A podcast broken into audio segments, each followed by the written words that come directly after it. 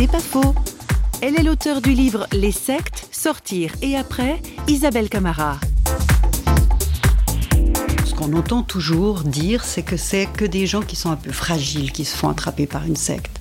Et j'ai pu voir que c'était le contraire. C'est plutôt des gens battants, aventuriers, idéalistes, c'est vrai, mais qui n'arrivent pas à se contenter d'une vie banale et qui ont envie de grandes causes à défendre. Puis après, on peut être invité à une réunion, à quelque chose de spécial. Et là, tout d'un coup, on est attrapé il y a un basculement très rapide qui se fait. Ça, crée un, un sort d'isolement. C'est comme une effraction dans la personnalité de la personne.